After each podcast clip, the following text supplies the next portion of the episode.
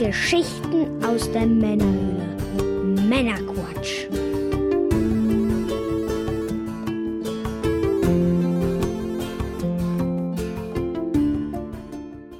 Willkommen zum Männerquatsch, zu einer Sonderfolge. Heute mit dem Martin. Hallo. Und ich bin der Björn. Hallo zusammen. Den Martin kennt der ein oder andere vielleicht unter seinem Spitznamen Pit Rock. Und was er alles so gemacht hat, das erzählt er uns gleich. Jetzt erstmal zum Thema dieser Sonderfolge, denn mit dieser Sendung beginnen wir eine neue Reihe von Sonderfolgen. Und da geht es um das Thema Videospiele sammeln und wie sich das Hobby über die letzten 30 Jahre so verändert hat. Außerdem möchten wir unsere persönliche Reise dorthin in Videospielerinnerungen beschreiben. Und diese Sonderfolge kommt wie immer zeitexklusiv für unsere Unterstützer und damit etwas Abstand für alle anderen. Ja, Martin, oder hm. soll ich dich lieber Pitrock nennen? Ja, bleiben wir, bleiben wir bei Martin. Dieses, dieses Pitrock, das ist eher so eine Netzsache. Okay. Und ähm, hier können wir schon ruhig ein bisschen persönlicher bleiben, deswegen äh, Martin. Okay. okay. Weil im realen Leben nennt mich natürlich auch niemand Pitrock. Ja, okay, kein Thema. Ja, Gut. Ja. ja, nun wollen wir dich unseren Hörern dann auch nochmal vorstellen, also die, die dich jetzt noch nicht kennen. Ich kenne dich zum Beispiel durch deinen YouTube-Kanal, Games on the Screen, dem ich folge immer noch. Kommt nicht mehr viel, aber äh, habe ich eine Zeit ja, lang immer sehr, sehr gerne dann auch reingeschaut. Kommt nichts mehr. Aber woher könnte man dich denn noch kennen? Oder jetzt sag doch mal was zu dem YouTube-Kanal. Läuft da noch was? Ja, ja, da, da läuft natürlich nichts mehr, weil natürlich. das ist jetzt natürlich schon wirklich eine ganze Weile her. Ich glaube, das ist schon Jahre her mittlerweile. Ja, äh, ja es war, es war dann einfach, ähm, also wer es nicht kennt, es hm. war ähm, ich nenne es mal Dokumentation und nicht einfach nur das übliche YouTube-Getue, mhm. sondern es waren wirklich Dokumentationen über einzelne ja. Videospielsysteme, die vielleicht nicht immer so ganz bekannt waren. Und ähm, ja, ich äh, war überrascht, wie gut es ankam. Mhm. Also es war jetzt kein Mega-Erfolg, aber es war doch mehr, als ich erwartet habe. Mhm. Und ähm, da war man natürlich motiviert, immer besser zu werden, immer, mhm. immer umfangreicher das Ganze zu machen. Ich habe mir dann extra Equipment dazu gekauft, mhm. neues Mikro. Gut, über die ersten Folgen, da, da, da denke ich mir, okay, vielleicht sollte ich sie lieber löschen, das ist irgendwie übel, aber die neuen, die sind schon ganz okay, kann man ja. Lassen, ja. Ich habe immer gerne reingeschaut, auf jeden Fall. Also, ja, ja. das ist schon, schon eine coole Sache. Ja, dann gibt es natürlich noch deine Tätigkeit, äh, ja, wie nennt man das? Modding, Konsolen-Modding. Ähm, denn zum Beispiel mein Consolized MVS, ja, habe ich mm. ins Jahre, ich habe extra nochmal nachgeschaut, im Jahr 2013 bei dir gekauft. Eine großartige Arbeit. Ist bei mir immer noch im Betrieb. Wie kam es denn dazu, dass du diese Sachen machst? Also wenn man sich ähm, mit Videospielen beschäftigt und auch sammelt und mhm. irgendwann alle Systeme hat, also alle, die einen interessieren, dann landet man irgendwann beim Thema Arcade. Mhm. Und da fragt man sich, wie funktioniert das und äh, wie läuft es? Und ähm, ja, ich habe keinen Platz gehabt für, für, für einen ganzen Videospielautomaten, mhm. habe ich keinen Platz gehabt und vielleicht auch kein Geld oder sowas. Also habe ich mir ein Gerät gebaut, man nennt das Max Supergun. Mhm. Da gab es eine hübsche Anleitung, gab es da damals, die ein bisschen lückenhaft war, aber die hat gereicht. Und damit konnte man mit diesem kleinen Gerät, konnte man jede JAMA-Platine, also das ist dieser, dieser Anschluss, mhm. dieses JAMAs, dieser Anschluss von, von den Automaten, konnte man die Platinen da dran stecken und das ganz normal am Fernseher spielen. Mit äh, passenden Controllern konntest du das praktisch ein mhm. bisschen so nutzen wie eine Konsole sozusagen. Mhm. Und da gibt es dieses eine einzige System, dieses ganz besondere System, nämlich das Neo Geo die Arcade-Version Neo Geo MVS. Mhm. Da habe ich dann quasi in dieses System, also in diese Hardware, habe ich praktisch diese Max Supergun reingebaut, was zur Folge hat, dass das Ganze dann eigentlich quasi eine Konsole ist, die man daheim am Fernseher anschließen kann, ja. mit Controllern ganz normal verwenden konnte. Ja. Also den Automaten als Heimkonsole sozusagen umgebaut. Sozusagen, so willst, ja. ja also da war jetzt, ähm, ja, der Automat war quasi in diesem Gerät drin, also technisch gesehen. Ja. ja, das erste Gerät war furchtbar. Das war also, das hat war, hat funktioniert, aber handwerklich war das nicht so gut. Und ich hatte noch ein MVS da, mhm. äh, noch ein MVS da und dann habe ich das halt auch umgebaut und ein bisschen besser umgebaut und äh, habe das halt natürlich im Internet präsentiert und dann ist es eskaliert. Dann langsam so ein bisschen Interesse dafür und ja, äh, ja und ich habe dann also ich bin jetzt nicht in die Massenproduktion gegangen, mhm. aber ab und zu mal kamen halt Anfragen, ja, mhm. könnt ihr mir so ein Gerät umbauen? Und äh, ja, na, können wir machen. Mhm. Und ja, das ist über zehn Jahre her. Gut, jetzt momentan ist relativ wenig. Mir fehlt mhm. auch die Zeit und irgendwie habe ich auch gar keine Lust mehr. Aber äh, ab und zu mal kommen immer wieder Anfragen rein und ähm, ja. ja schön. Ich denke, damit habe ich eine ganze Menge Leuten die Welt von Neo Geo möglich gemacht. Mhm. was, was vorher einfach nicht so möglich war, weil ähm, ein Automat kann sich nicht jeder hm. daheim hinstellen und äh, natürlich gibt es noch das Neo Geo AES, ja. aber dürfte bekannt sein, dass da die Spiele relativ teuer genau. sind. Da und dann mit dem MVS kann man das dann, dann, etwas günstiger gestalten. Genau, ja. da kostet ein, ein Metal Slug kostet da 5000 Euro oder sowas heutzutage. Auf dem AES, ja. Auf mhm. den AES und auf dem MVS halt 50. Ja. Und da haben wir natürlich schon unser, unser Argument, warum man sich für ein MVS entscheiden soll. Und es ist absolut dieselbe Hardware und dieselbe Software. Das, äh, genau, muss man äh, die, die Module haben eine andere Form, also ja. die sind nicht untereinander direkt kompatibel, aber die Spiele sind 100% ja, die gleichen. Was da halt nicht so ist, man hat halt keine, keine, keine, keine Packung, keine Box oder sowas, also keine, kein Handbuch oder sowas. Meistens nur die blanken Module, aber man will ja zocken. Genau, wenn man ein Automat zu Hause spielen will, haben, dann, dann, ist das eine ist gute das Sache. Genau. Ja. Und äh, das habe ich auch in den Games und den Screen-Folgen habe ich das ein bisschen verpackt, das Ganze, also in den YouTube-Serien und äh, dadurch ist das auch ein bisschen bekannter geworden. Ja, ich denke, dass ich auch dadurch darauf gestoßen bin genau, und dich dann angesprochen habe. Ja. Das, ist, das ist ganz witzig. Äh, ich habe das so gar nicht mehr gewusst, dass du das damals, also dass du eins davon gekauft hast. Das kam jetzt erst im Zuge vom Männerquatsch, kam das wieder raus. Ja. Ah, du hast auch sowas von Ja, ja, ah, ich hatte okay. das auch schon mal erzählt. Ja, ja, also, und so haben wir wieder zusammengefunden. Genau, genau. So, so schließt sich der Kreis, wie so oft. Genau, so war das damals. Ja, dann gab es ja noch bei dir die Game-Fakten. Facebook war das, glaube ich, ne? Das war Facebook, ja. ja erzähl doch mal, was das, also was ihr da gemacht habt. Also, das heißt, das ist jetzt nicht ganz auf meinen Mist alleine gewachsen. Ähm, wir waren ein paar Kumpels, oder sind es immer noch, mhm. ja. Und ähm, haben uns gedacht, ja, wir machen einfach einen YouTube-Kanal, äh, kein YouTube-Kanal, ein, ein Facebook-Kanal mhm. oder eine Facebook-Seite, mhm. auf der wir jeden Tag einen Game-Fact posten. Mhm. Also ein Game-Fact bezeichnet äh, irgendwelche Fakten über Videospiele. Mhm. Wusstet ihr, dass das M für Mario für M steht? Mhm. Also auf den, auf den Hut zum Beispiel. Äh, den haben wir nicht benutzt, aber mhm. weil er echt zu plump ist. Captain aber nur, ja. aber nur sowas als mhm. Beispiel. Äh, und da haben wir dann halt wirklich grafisch das schön aufbereitet, mhm. den Fakt drunter geschrieben und wirklich es geschafft, jeden Tag einen Fakt zu posten. Mhm. Äh, letztendlich waren es, ich glaube, über 1000 Fakten waren es dann. Wow, cool. Nicht äh, ja. Ähm, Im Nachhinein sind wir dann darauf gekommen, dass es da eine amerikanische Version von gibt. Mhm. Das hieß, wie hieß denn das? Ich weiß es nicht mehr. Uns hat man damals derb angegriffen, deswegen, dass, äh, dass wir das nur klauen. Das mhm. war uns aber später erst irgendwie bewusst, dass es das schon gab. Aber in Deutschen war das. Ähm, ist das uh, Did You Know Gaming vielleicht? Ja, genau, die mhm. waren es, genau. Genau, die waren es. Ja. Aber in Deutsch, in Deutsch gab es das, mhm. glaube ich, jetzt nicht so viel, weiß ich nicht genau. Ich habe beides so. verfolgt, ich kannte auch beides. Okay. War Und, unterhaltsam, also mag ich sowas. Ja, habe ich noch was vergessen. Woher könnte man dich noch kennen? Gibt es noch andere äh, naja, ich denke. Deine, deine, deine Gruppe Amiga Germany, Facebook-Gruppe, ist, glaube ich, auch recht bekannt. Neo-Gruppe hast du, glaube ich, auch am Start, ne? Ja, natürlich, wenn man Neo Geo FVS ja. umbaut, muss man natürlich auch eine Neo Geo Gruppe machen. Ja, genau.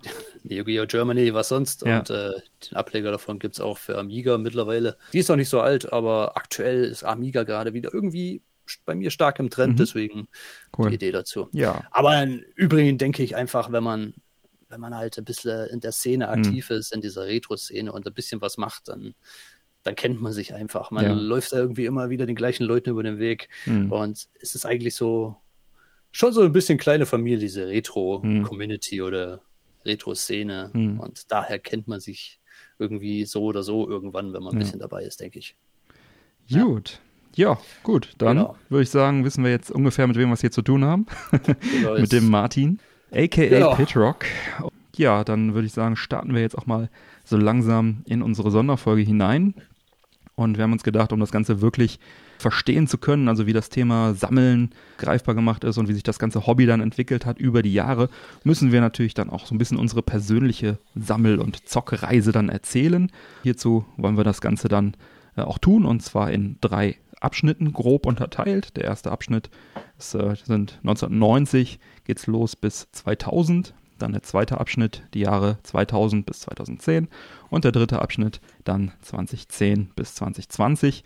Jeder dieser Abschnitte wird dann aus mehreren Sendungen auch bestehen und die werden sich dann äh, hauptsächlich aus unseren persönlichen Erfahrungen zu den einzelnen Systemen dann äh, und auch zu den Spielen dann äh, speisen und äh, damit beschäftigen.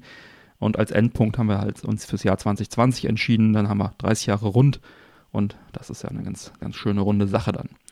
Ja, die Herausforderung bei der ganzen Sache ist natürlich, sich lose an die Erscheinungsdaten der Systeme zu orientieren. Also, dass man nicht direkt über die PlayStation 4 redet in der ersten Folge, ist, denke ich, klar. Vor allem, wenn es um 1990 dann geht. Aber das Ganze dann natürlich auch mit unseren persönlichen Erfahrungen so ein bisschen alten Einklang zu bringen, denn nicht jeder hat auch zum Launch direkt immer, gerade damals äh, in den 90ern, dann äh, mit dem System dann äh, Erfahrungen gemacht und zu tun gehabt. Da schauen wir mal, dass wir das ganz gut über einen Hut dann bekommen. Und am Ende jedes Abschnitts, also nach zehn Jahren, versuchen wir dann auch das ganze Thema Sammeln dann wieder so ein bisschen einzufangen und zu schauen, wie sich das dann so immer jeweils in diesem Abschnitt dann so entwickelt, weiterentwickelt hat, verändert hat für uns persönlich.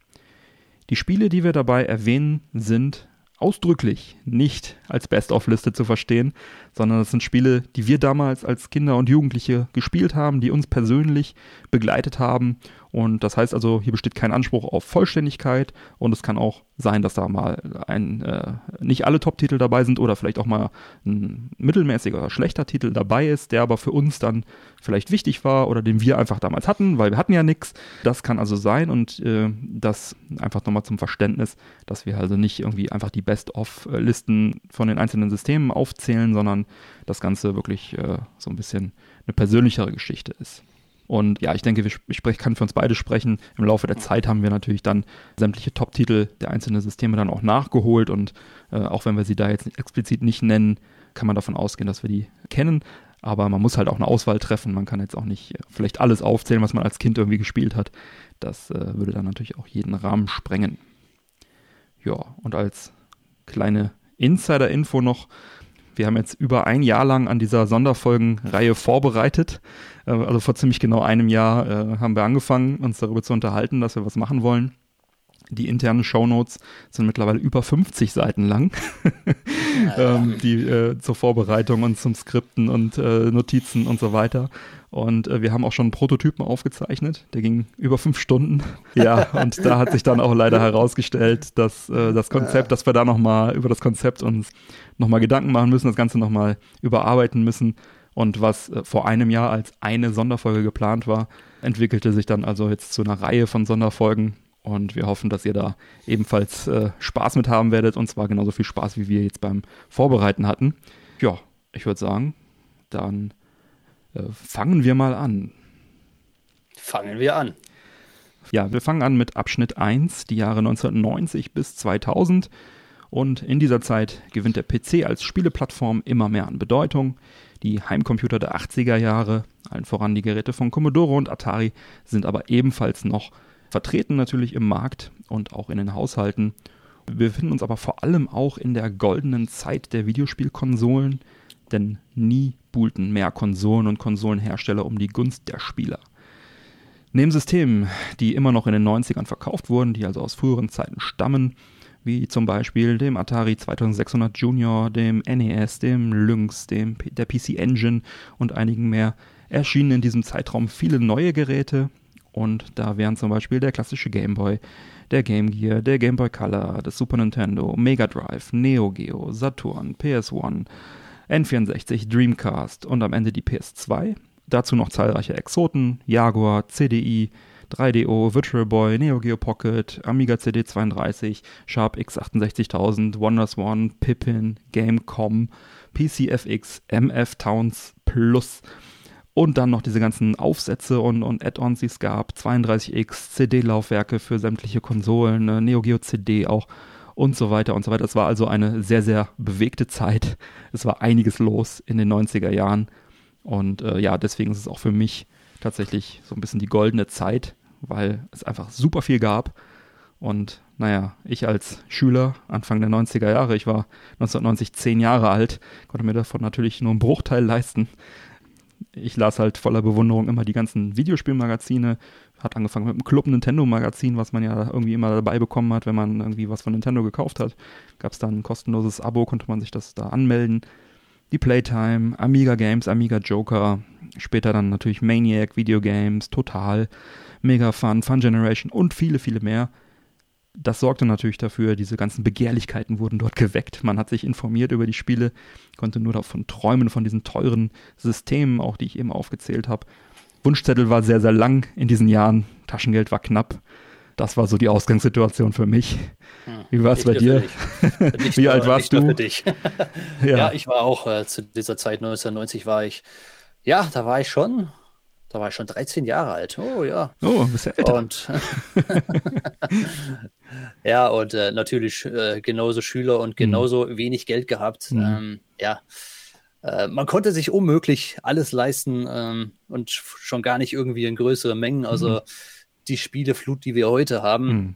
die war natürlich damals nicht möglich. Ja. Äh, also schon. Aber ich finde, man hat damals die Spiele auch ein bisschen mehr gewertschätzt. Ja, Wenn man definitiv. halt dann eins hatte, dann hat man sich mehr damit beschäftigt, als man das heute ja. im Game Pass äh, bei der Xbox zum Beispiel macht. Nur als krasses Beispiel. Äh, ja, ähm, definitiv. Und ähm, man ist da viel verbissener an die ganze Sache rangegangen. Und letztlich blieb es dadurch vielleicht auch mehr in Erinnerung als, als ähm, aktuellere Titel vielleicht mhm. hier und mhm. da. Also, genau. Ja, ja, es war wirklich so. Also, wir hatten ja nichts, ne? Und ja, dann, kam, dann kam die Flut an, an äh, Spielen später. Ja, werden wir alles noch im Laufe dieser äh, Reihe, denke ich, äh, auch nochmal darauf zu sprechen kommen. Nach dieser recht langen Einleitung haben wir jetzt so einen groben Rahmen gespannt für unsere Sendungsreihe. Und jetzt beginnen wir unsere Reise mit unserem allerersten Kontakt mit Videospielen. Damit ist regelmäßiger Kontakt gemeint, nicht irgendwie dieses einmalige Spielen am Automaten irgendwann mal im Urlaub oder bei irgendeinem Be Bekannten oder Verwandten, wo man dann mal vor eine Konsole gesetzt wurde, sondern äh, wir, und auch nicht die LCD-Spiele, die es ja in den 80ern auch äh, en masse gab, sondern wirklich, wo man regelmäßig Zugang hatte zu einer Konsole im eigenen Haushalt oder beim Nachbarn oder wie auch immer, aber man hatte ihn und man konnte es nutzen, man konnte äh, damit spielen. Damit geht es jetzt los. Und dieses System war bei mir das Atari 2600. Mhm. Ja, das Gerät stammt zwar aus dem Jahr 1977, da habe ich das äh, noch nicht ge gespielt, aber äh, es wurde noch bis in die frühen 90er Jahre verkauft. Ich ähm, finde es äh, unglaublich. 1977, also mir ja. war das anfangs gar nicht so bewusst, erst bei den Recherchen dieser, dieser, dieser Sendung hier, mhm. ist mir das dann aufgefallen. 1977, das ist ja unglaublich, wie lange die das Ding produziert haben. Ja. Und dass sie in den Jahren eigentlich gar nicht so viel getan hat. Ne? Also ja, und die technisch gesehen. Und die haben es, genau, die haben es wirklich, dieses, ähm, diese Junior-Variante, diese so eine schlanke, recht schöne, schicke Version, die wurde in den 90ern echt noch verkauft. Also bis 92, 93 haben die die in den Läden gehabt. Hier im Toys R Us lag die rum. Es war halt eine Einstiegskonsole, ne, was ich 40 Mark oder was du bezahlt hast, ne? Und die Spiele haben nichts gekostet. Aber ja, es wurde noch verkauft. Es war echt noch aktuell. Und das war, das war auch noch ein System vor dem großen Videospiel-Crash. Äh, und yeah die hat praktisch den äh, Videospiel-Crash damals hat sie eigentlich überstanden. Das war wahrscheinlich das einzige System, was das halbwegs überlebt Ja, es ist ne? so wie wieder aus, den, aus dem Grab hervorgestiegen, würde ich sagen. Ja. Also dann war ja erstmal Schluss und äh, dann äh, wurde, ja, die, wurde ja auch Atari verkauft von ähm, äh, hier von Warner, die haben es ja dann an, ähm, an Tramiel verkauft, die früheren Commodore-Besitzer und so weiter. Das ist eine lange Geschichte, die auch vielleicht hier den Rahmen wieder sprengen würde. Jedenfalls haben die es dann einfach nochmal auf den Markt gebracht, einfach um auch nochmal ein bisschen Geld daraus zu ziehen. Ne? Hat sich auf jeden Fall gelohnt, denn hat sich offenbar noch verkauft. Also die haben ja dann äh, auch die ganzen äh, Systeme sozusagen nochmal re-released, also auch den 7800, der dann noch aus der Schublade geholt wurde und so weiter. Egal, das würde jetzt zu weit führen. Meine erste Erfahrung war aber nicht mit diesem Junior-System, was in den 90ern noch zu kaufen gab, sondern das war ein, ähm, ich glaube, ein Darth Vader nennt sich das Ding, also so eine schwarze, klassische Atari 2600 mit vier Schaltern vorne und zwei hinten gab ja noch den Heavy Sixer mit den sechs Schaltern von, äh, egal. Ähm, ja. Und äh, da hatte der Nachbar, der Christian, der hatte so ein Ding. Da mussten wir dann immer äh, ins Wohnzimmer bei denen und haben dann das Ding aufgebaut und äh, die Eltern mussten dann sich anderweitig beschäftigen in der Zeit oder haben zugeschaut. Und dann haben wir da gezockt. Und äh, da gab es Spiele wie zum Beispiel Ghostbusters. Ja, endlich den Film nachspielen, endlich äh, Ghostbusters spielen, schön hier irgendwie mit den Strahlern, die Strahler nicht kreuzen und äh, Slimer musstest du immer fangen, es war immer Slimer irgendwie, ähm, dann Melodie halt, ne, alles, also, dann konntest du den Film nachspielen, Mann, das war also Wow. ja, man braucht ja schon noch ein Stück äh, Fantasie, um das Ganze zu ergänzen, weil. ja, mit zehn, man, wenn du mit zehn Jahren keine Fantasie hast, dann weiß ich es auch nicht. Ich weiß nicht, ich weiß nicht, wenn jetzt auf der Packung nicht Ghostbusters drauf gestanden hätte man, hätte man erkannt, dass es Ghostbusters ist. Ich glaube, allein an diesem riesen Ector 1, der den ganzen Bildschirm äh, gefüllt okay, okay. hat beim Start, diese, dieses Auto, ne? Ähm, ja, ja. Da hätte man es wahrscheinlich erkannt. Und halt dieser Geist und dass man mit Strahlenpistolen auf Geister schießt. Ja, doch, also ich fand es schon fand es ja, schon recht äh, ikonisch für damalige damals. Zeit, für damalige Zeit äh, sicherlich, ja. Ich, ja. ich, kannte dieses Spiel nur vom C64. Äh, da war es ein bisschen besser, aber ähm, ja. Ja. Äh, Grafisch auf jeden Fall. Und zum Sound auch. Und da gab es auch diesen geilen Sprach Sprachsample am Anfang, glaube ich, auch, ne? Beim C64 war das die Version wo die dann ah. wirklich im Intro-Screen dann Ghostbusters einmal gesp äh, das geschrien haben. Das äh, weiß, weiß ich gar nicht mehr. Ich Aber ich weiß, Version, dass die Version ja. besser aussah als die ja, Atari 2006. Da ist von auszugehen, ja. ja, ja, ja. Ja, dann gab es noch äh, Reactor, hieß noch ein Spiel, das war irgendwas mit Ballern, fand ich damals gut. Dann gab es noch Missile Command, super geil. Also ich mochte das Konzept damals schon gerne. Man hat ja diese drei Geschütztürme am Boden und muss dann äh, Missiles, die von oben kommen, abfangen mit eigenen Missiles, die man hochschießt. Man, ja, und, ja. Ne, also das äh, hat mir immer gut gefallen. Dann ähm, ist auch ein Arcade-Klassiker, wusste ich damals natürlich nicht. Amida hatten wir noch. Das war so, ja, wie kann man sich das vorstellen, so ein Grid, was man dann einfärben musste. Es gibt auch Painter, gibt es das auch nochmal, also als, als äh, Konzept Painter heißt es, äh, gibt es auf dem Jaguar ein Spiel, das heißt so, das ist so ähnlich. Also man, man färbt halt so ein Grip, Grid ein und auf dem Grid sind aber auch Monster und man darf sie natürlich nicht fangen lassen. Sau schwer, also ich glaube, das dritte Level haben wir einmal gesehen, ähm, aber wir haben es immer wieder gespielt, das war Schwer, schwer waren die Spiele damals, ja. Waren, waren die sowieso alle, ne? Dann Pac-Man natürlich. Die Atari 2600 Version ist alles andere als perfekt. Ich kannte damals nichts anderes. Ich fand's mega und äh, finde es auch bis heute eigentlich ziemlich cool. Aber wahrscheinlich aus Nostalgiegründen.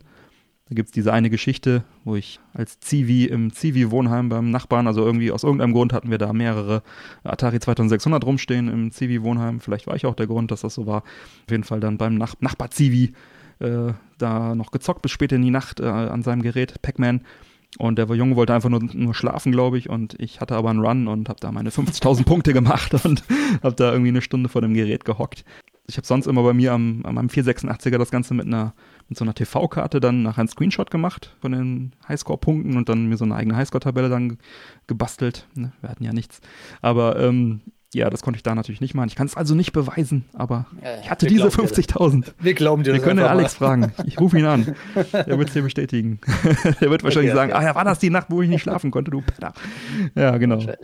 Ja, das ist meine Pac-Man-Geschichte. Ja, dann gab es noch Tennis, was ja im Prinzip einfach Pong war, nur mit etwas aufwendigeren äh, Sprites. Ja, kommt man natürlich zu zweit spielen. Äh, Video-Pinball gab es noch beim Christian. Das äh, ja, war relativ unspektakulär. Also das war einfach Pinball, aber du hast den Ball reingeschossen und dann hat er erstmal fünf Minuten lang alleine da was gemacht und irgendwann kam er dann mal unten hin, dann musstest du dann mal Knopf drücken, dass er ihn wieder hochgeschossen hat. Also relativ unspektakulär das Ganze. E.T. Ja. Das legendäre E.T. Das legendäre E.T. Wir hatten damals keine Ahnung, was man machen muss. Wir haben es trotzdem immer wieder gespielt, um irgendwie rauszufinden, ob das Spiel einen Sinn hat.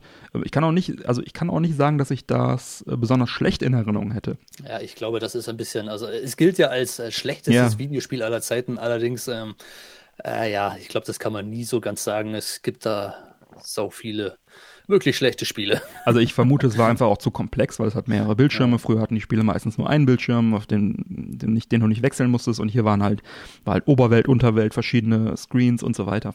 Also ich glaube, das Spiel hat schon irgendwie Sinn. Ob es jetzt Spaß macht, will ich mich äh, nicht, mir nicht anmaßen zu beurteilen. Wir fanden es damals interessant auf jeden Fall und äh, haben sie jetzt nicht schlechter irgendwie hm. geratet als Videopinball oder so. Wahrscheinlich sogar noch besser, weil du eben was machen konntest, weil du rumlaufen konntest. Ne? Ähm, Atari war ja auf dieser Lizenz so besessen, da haben sie sich sehr, sehr viel von erhofft. Äh, letztendlich hat es dann nur für die Müllkippe in Wien. Äh, in Nevada irgendwo, genau. Und da, da haben, sie, haben sie dann den Rest verbuddelt, den sie nicht verkauft haben. Aber es hat dann immerhin noch für eine schöne Dokumentation auch gereicht. Äh, die und für äh, viele, viele Fakten und genau. äh, Mythen, Mythen vor allem. Genau. Ja? Mythen und Legenden der immerhin, Videospiele. Das immerhin. war wohl eine der bekanntesten Geschichten. Ja. ja. ja, aber es war auch bei vielen Spielen wirklich so, dass man irgendwie damals auch nicht genau gecheckt hat, was man machen muss, aber irgendwie hatte man trotzdem Spaß. Reactor zum Beispiel, ich habe das bis heute nicht verstanden, was man da machen muss. Aber wir haben halt geballert, es hat, hat, äh, das hat schon gereicht. Das genau, es gab da irgendwelche Blitze und irgendwann war man kaputt und ja, warum nicht, ne? Da ähm, war man noch weniger anspruchsvoll. Genau. Ja, ja weiter, ähm, also die Sachen haben wir bei ihm gezockt und ich erinnere mich, mein Vater hat auch äh, mal so ein System ausgeliehen, irgendwie für ein paar Wochen von einem Arbeitskollegen, glaube ich, oder von einem Bekannten, der dann auch seinen Atari 2600 damals verkaufen wollte und da hatten wir also auch nochmal einen Stapel Module dabei und hatten das dann zu Hause und dann konnte ich das da auch nochmal in Ruhe äh, zocken. Da erinnere ich mich an Spiele wie Atlantis, das war so ähnlich wie Missile Command, von daher kam mir das sehr entgegen. Aber auch Pitfall war, glaube ich, noch dabei und noch so, so ein paar, paar Dinger. Ja, also man kann sagen, äh, es hat mir schon sehr viel Spaß gemacht, auch wenn wir uns dann in der Familie gemeinsam für einen Commodore 64 entschieden haben. Gute Entscheidung. Auch ein Gebrauch da damals, ähm, der war ja auch schon eine Weile da auf dem Markt gewesen. Äh, das ist jetzt Thema für eine weitere Folge, aber es war auf jeden Fall äh, eine ganz gute Entscheidung, glaube ich. Und dann ja Ende der 90er Jahre dann schließlich auf äh, irgendeiner Atari-Messe und auch auf Flohmärkten habe ich dann selber endlich ein 2600er oder mehrere mir besorgt, die verschiedenen Varianten. Und dann hat sich für mich auch der Kreis geschlossen. Dann habe ich also selber äh, verschiedene Geräte, verschiedene Baureihen besessen. Mittlerweile habe ich, glaube ich, alle Baureihen, die es gibt. Und dann auch natürlich einen Haufen Spiele, die haben auch zu der Zeit nicht viel gekostet auf dem Flohmarkt. Dann konnte ich dann auch nochmal da einiges nachholen, beziehungsweise in Nostalgie schwelgen. Ja. So ist das, ja. Wie war das bei dir? Hast du auch noch Erfahrungen mit dem Atari 2600? Also ich hatte, hatte selber nie einen, weil ich immer, naja, schon was Besseres da hatte, wie zum Beispiel den C64. Ja. Da war der 2600er nicht mehr nötig. Mhm. Aber ein Kumpel hatte den. Ja. Der ist dann irgendwann mal mit dem Ding angetan und sagt, ja, ich habe jetzt auch eine Konsole wir haben ihn erstmal ausgelacht, weil wir hatten ja schon, hm. ich glaube, wir hatten zu der Zeit sogar schon Amiga. Hm. Also da war natürlich das äh, nicht mehr so interessant. Aber hm. wir haben es trotzdem, trotzdem gespielt. Und, Kinder ähm, können so grausam sein. Haben ihn genau, ausgelacht. Wir sind trotzdem stundenlang davor gehockt, äh, hm. vor diversen Ballerspielen. Hm. Der Name, keine Ahnung, ich weiß es nicht mehr, wie sie hießen, aber wahrscheinlich waren es die gleichen Titel, die du hm. vorhin erwähnt hast. An eins kann ich mich erinnern, das hieß ähm, Bobby geht nach Hause. Schöner, schöner Titel, Aha. ja. Da ist man, äh, das war ein Jump and Run und da musste man halt über ja, der ist halt nach Hause gegangen, der gute Junge, ja. und äh, musste halt über Enten springen und über mhm. Steine mhm. und äh, war irre schwer. Wir haben ihn nie bis nach Hause ja. begleiten können. ja, aber äh, war, war, war, ganz nett. Ja, ja ähm, schön. Ja, aber äh, ansonsten ja, weil, mhm. aber natürlich kennt man das Gerät und ähm, es ist erstaunlich, was da, drumherum, also, was da für Spiele äh, für produziert wurden, die dann auch, wenn du überlegst, wirklich Technik von 77 und dann gab es ja auch ein Space Invaders, was ja auch halbwegs den Automaten abge, abgebildet hat. Ein Defender zum Beispiel. Das müsste ich, glaube ich, auch noch. Defender hatten wir, glaube ich, auch noch mal ähm, bei diesem Leihgerät dabei. War mir immer zu schwer. Aber die waren ja, du konntest dann schon diesen Automaten, also ich rede jetzt von den 80er Jahren, dann zu Hause spielen. Das war ja schon ja, in abgespeckter Form. Ja. Beeindruckend für, für das damalige, ne? Was, was, was mir zu Atari noch einfällt, gerade für den 2600er, das war so, die Grafik war halt, ja, wie ich schon vorhin erwähnt habe, oft wüsste man gar nicht, dass es jetzt um Ghostbusters geht. Mhm. weil, aber ähm, die Cover und die, die, die mhm. Bilder auf den Packungen drauf, schön, die waren ja. halt damals wirklich, ähm, die waren eigentlich Inspiration dazu. Also oft ja. äh, war die Kaufentscheidung für das Spiel, die hat sich eigentlich dann mehr naja, das Cover hat eigentlich entschieden oft. Ne? Und ähm, ja. das ist ganz interessant, wie viel tolle Artworks es da gibt. Und oh ja. ähm, ich habe hier, glaube ich, sogar irgendwo ein Buch davon. Da geht es nur um Atari-Artworks. Ja, da gibt es ein tolles ähm, Buch vom, vom äh, Gameplan Verlag in Deutschland. Und es gibt es aber auch als amerikanisches Original. Atari äh, Kunst und Design der Videospiele. Und das wurde im Gameplan Verlag dann äh, eine deutsche Version rausgebracht. Haben wir im Podcast auch schon mal drüber gesprochen. Ich habe jetzt gerade die Folge nicht parat kann man bei uns auf der Webseite mal schauen. Das lohnt sich auf jeden Fall auch. Das geht da wirklich um diese Cover, ne? Und äh, ja, tolle, die waren, tolle die Sachen. gerade für Atari 2600 waren die doch Klar hat sich das für spätere Systeme auch äh, durchgezogen. Ja. Äh, umso moderner es geworden ist, umso billiger sind eigentlich die Covers geworden, muss ich fast sagen. Mhm. Äh, und das war natürlich bei Atari 2600. Überhaupt bei den ja, Atari-Systemen, ja. Also auch beim gerade, gerade da ja. ist das ein ganz großes Thema, ja, diese, diese mhm. Artworks da drauf. Ja auf jeden genau. Fall. Da hat jo. man sich halt immer viel erhofft, wenn man die Bilder mm. gesehen hat und dann hat man das Spiel gesehen und gedacht, äh, okay. Ja, ja, das, sie hatten ja nichts damals. Ne? Ein Screenshot, so wenn es hochkommt oder so. Da ja, ist man dann gehypt worden und ja. am Ende. Ein guter Scheiße. Trick war auch immer, wenn ein Screenshot drauf war, dann den Screenshot zu nehmen vom, vom Startbildschirm, der dann meistens nicht animiert und einfach nochmal ein bisschen, bisschen genau. mehr äh, Grafik hatte und dann, ja, ja, dann hat man nachher nur ein paar Pixel. Wie war das denn bei dir, Martin? Was war denn dein erstes System, was du so ein bisschen äh, näher äh, kennengelernt hast und wie alt war der kleine Martin damals? Wie alt da war, weiß ich gar nicht, aber das erste war irgendeine Pong-Maschine. Also mhm. es gab ja da zahlreiche Konsolen ja. von Quelle und Martell ja. und im Endeffekt haben sie ja alle das gleiche gehabt. Und ja. mein Onkel ist damit irgendwann mal angekommen mhm. und oh, guck mal, sowas. Und alle waren total fasziniert mhm. davon, dass man halt den Bildschirm steuern konnte. Das kannte man ja vorher nicht, man mhm. hat ja nur zugeschaut, was auf dem Fernseher ablief. Aber ich muss sagen, das hat mich da als Kind gar nicht mehr so umgehauen und äh, ich war da einfach noch zu jung für. Hm. Also, keine, also, keine Ahnung, das, mit sechs, sieben Jahren, da, hm. da hat das einfach noch nicht so ganz ja, gefruchtet, das Ganze. Klar. So richtig losgegangen ist es erst so mit den C64. Hm. Aber das behandeln wir später mal. Ja. Insofern kann ich da jetzt gar nicht so viel vor dem C64 erzählen. Ja. Okay. Hab, habt ihr denn da verschiedene äh, Varianten dann auch gespielt von Pong oder nur das Urpong oder? Das war, das war halt ein so, ein so ein Gerät, da konnte man drauf, da stand halt drauf 500 Spiele drauf oder ich hm. weiß es nicht mehr wie hm, viel hm. und im Endeffekt äh, waren es ja alles die gleichen. Hm. Man konnte halt nur die Farben hm. wechseln hm. und, und äh, die Geschwindigkeit ja. und dann hieß es gleich, ah, das ist ein neues Spiel. Ja, ja, also, ja. Aber ich weiß noch, da waren halt auf, den, auf einem System waren halt etliche Spiele. Da waren halt wirklich äh, nicht nur eins drauf, sondern gleich eine ganze Menge. Eine ganze Menge, das ist doch schon mal äh, viel. und irgendwie waren sie dann doch alle gleich. Äh, ja. Also vom, vom Spielprinzip gab es eigentlich gefühlte drei, vier Spiele ja, ja. das andere wiederholte sich. Ja, das war ja meistens, meistens Sportspiele, dann war es irgendwie äh, Eishockey, äh, Torwart gegen Torwart und dann nochmal Tennis, ne? genau, nur eine andere Linie in der Mitte drin und dann trotzdem wieder Pong. Und genau. da hieß es dann 500 Spiele. Tischtennis, äh, Aber richtiges Tennis, Action-Tennis. ja. Ja, ja das, Tennis. Waren, ja. das waren so die, die, ähm, die ersten Erfahrungen damit. Ja. Aber wie gesagt, da war, hat das noch nicht so ganz so eingeschlagen, wie es dann später beim C64 hat. Ja, ja verständlich.